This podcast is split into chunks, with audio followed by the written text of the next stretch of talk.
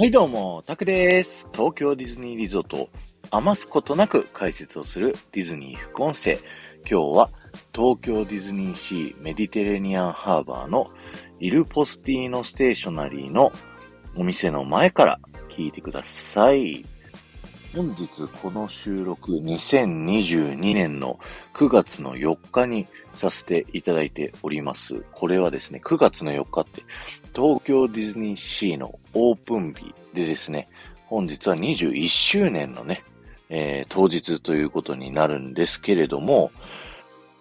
今回はその東京ディズニーシーオープン日の9月4日にまつわるですね、ちょっといい話をさせていただきたいと思います。こちらのイルポスティーノステーショナリー、イルポスティーノっていうのは、えー、イタリア語で郵便局というね、意味になっておりまして、このメディテレニアンハーバーの郵便局にね、このお店はなるんですね。なので、お店の中を見ていただくとですね、郵便局にまつわる様々なものが置いてあります。お店の真ん中の方ね、こう飾りかと思ったら、重さを測る、測りであったりだとか、また奥の方にね、手紙が書ける机とか椅子があったり、まあこれ実際書いて出すこともできるんですけど、そんな感じでね、郵便局をイメージして作られているお店になるんですけど、今回はですね、あの、お店の外側のショーウィンドウにですね、ある、こちらのあのサムネイルにあるね、この卓上カレンダーをぜひ注目していただきたいと思います。えー、こちらのカレンダーですね、えー、9月の4日木曜日というですね、日付になっておりまして、あ、これこそね、まさに東京ディズニーシーのオープン日だという風なイメージがあると思うんですけど、侮る中でですよ。まだあるんです、実はね。実は、東京ディズニーシーがオープンした2001年の9月の4日はですね、木曜日ではなく火曜日なんですよね。じゃあこれ曜日は間違ってるのかなっていう風にあの思われると思うんですけど、この東京ディズニーシーがオープンした9月の4日っていうのはですね、あの、オリエンタルランドの元社長の高橋正智さんのね、誕生日と、こう、一緒の日なんですよ。それは東京ディズニーシーをこう作る。まあ、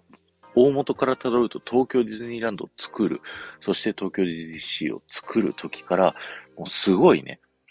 こう大活躍をされた高橋正智さんに敬意を称して、えー、この東京ディズニーシーのオープン日は同じ誕生日の9月4日になっていると、まあ、言われているんですけれども、えー、その高橋さんの誕生日、1913年の9月の4日はなんと木曜日なんですね。なので、まあ、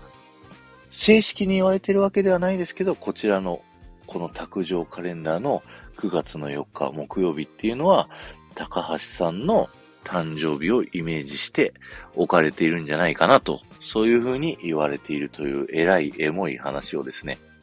えー、本日9月4日、東京ディズニーシーがオープンしたね、この記念すべき日にお話しさせていただきました。今日は終わりです。ありがとうございました。この放送が面白いと思った方はぜひいいね残していっていただけると嬉しいです。そして、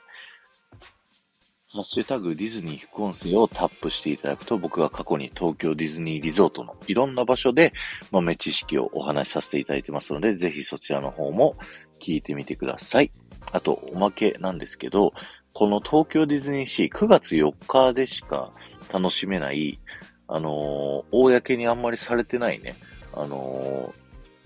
催し物があるというか、このハーバー、朝ね、東京ディズニーシー9月4日入っていただいてすぐのハーバーを注目していただきたいんですけど、昔は周年の年に合わせて数字の形に、こう船、トランジットスチーマーラインを並べて、その周年の数字の形になるように並んでました。で、今日2021年の9月の4日は、あのトランジットスチーマーラインと、あと、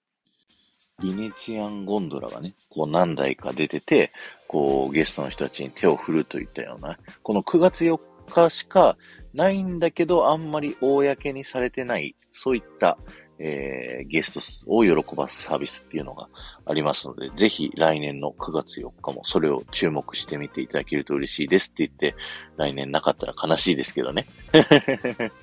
この後も夢が叶う場所、東京ディズニーリゾートで素敵な旅のひとときをお過ごしください。